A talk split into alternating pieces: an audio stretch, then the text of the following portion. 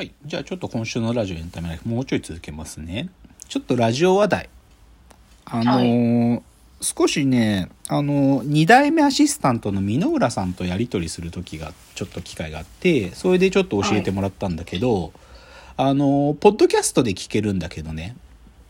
漫画のラジオっていうあの番組があるの。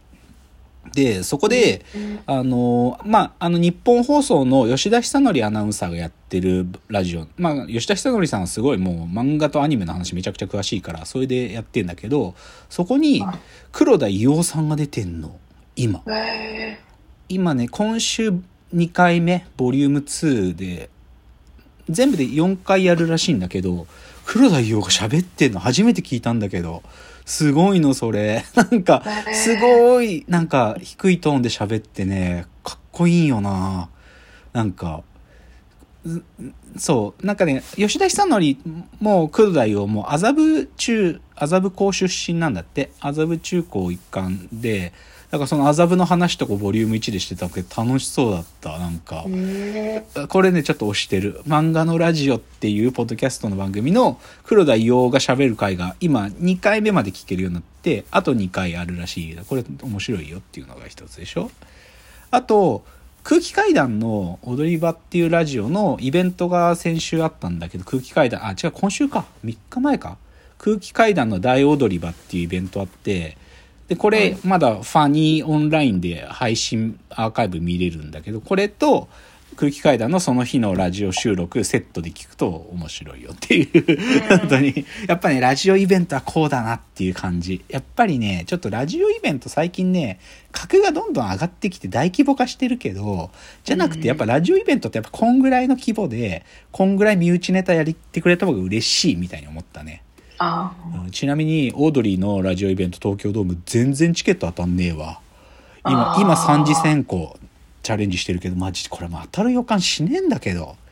だからちょっとそこまで大規模になるともはやラジオイベントじゃねえんじゃねえみたいな。もうツイッターもさチケット当たらない祭りで毎回。ちょっとラジオ話題。あじゃあ次ね。ちょっとドラマ話題。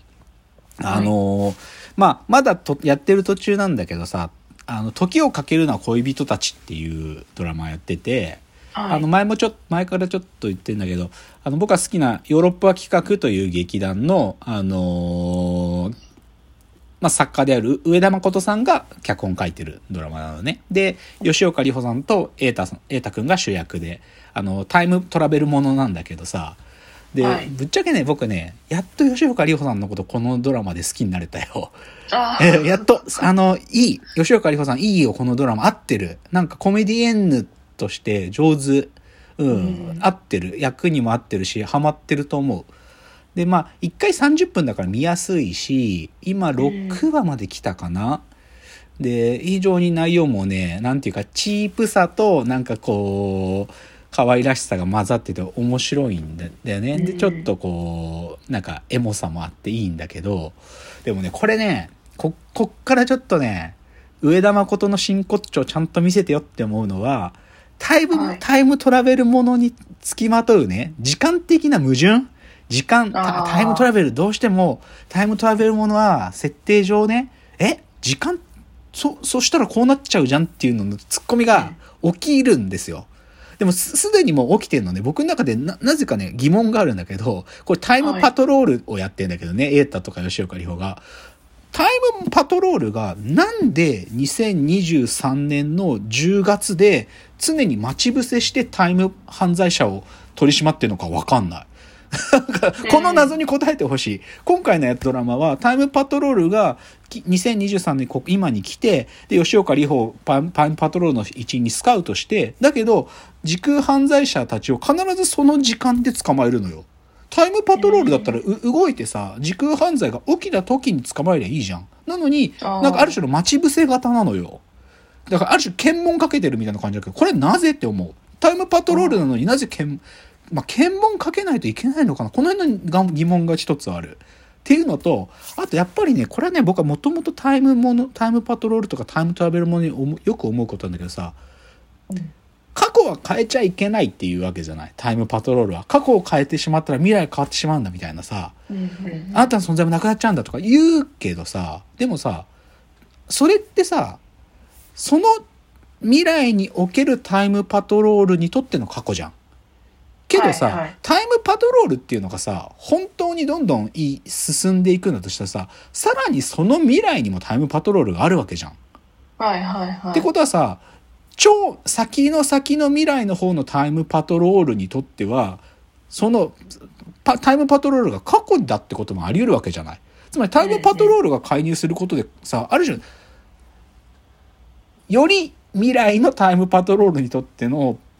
今のパトロールはさ、過去なわけじゃん。これって過去変えちゃってることになんないのみたいなさ、この辺の疑問がある。でこの辺も答えてほしい。で、あと、ついにね、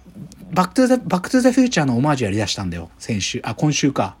えで、過去に行くんだけどさ、過去に行って家族に会っちゃったりするんだけど、ーだけど、ここでね、僕の疑問があるのはね、過去人がね、タイムボードに乗ってタイムパ、タイムトラベルしちゃってんの、過去人が。で、うんこれ、タイムパトロールが乗っていった過去で、その過去でその、そこで持ち込まれたタイムボードっていう時空を移動するものを過去人が乗っちゃって、過去人がさらにちょっと過去とかちょっと未来に行っちゃったりしてんだよね。これうん、めっちゃ頭混乱する。めっちゃ頭混乱するし、これどういうこと？つまりは、なんかさ、タイムパトロールものっつうののさっきの話もつなげちゃうと、なんか、はそうなるようにタタイムパトロールが介入するということも織り込み済みで時空が作られてるっていうふうに考えるっていうかさ、なんか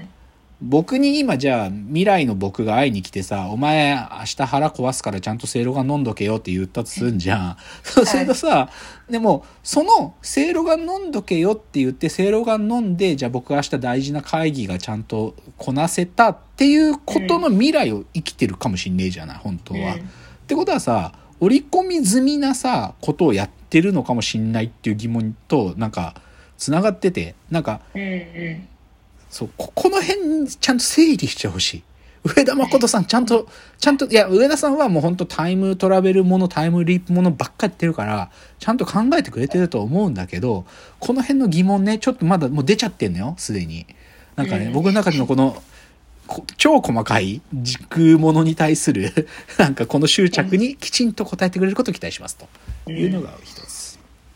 あとは、あ、ちょっと自転車乗って行ってきた場所の話しようかな。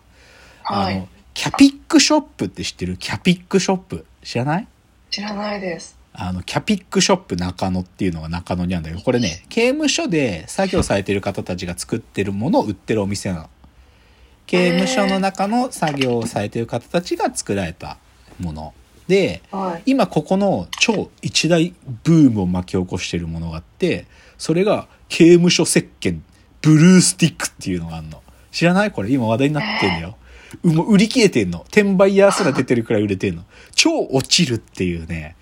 こう棒棒になってる石鹸なんだけど、それをこうゴシゴシゴシって、例えばワイシシャツのさ、襟とかにこすりつけるじゃん？で、それで洗濯機で洗うと、め真っ白になるの。無敵の石鹸なの。もうせ、刑務所石鹸、ブルースティック、無敵。で、これがね、で、これ、これを、だからみ手に入れたくて行ったんだけど、でも、はいじゃあ、なんでこれそんな落ちるかっていうとね、うんなんかね、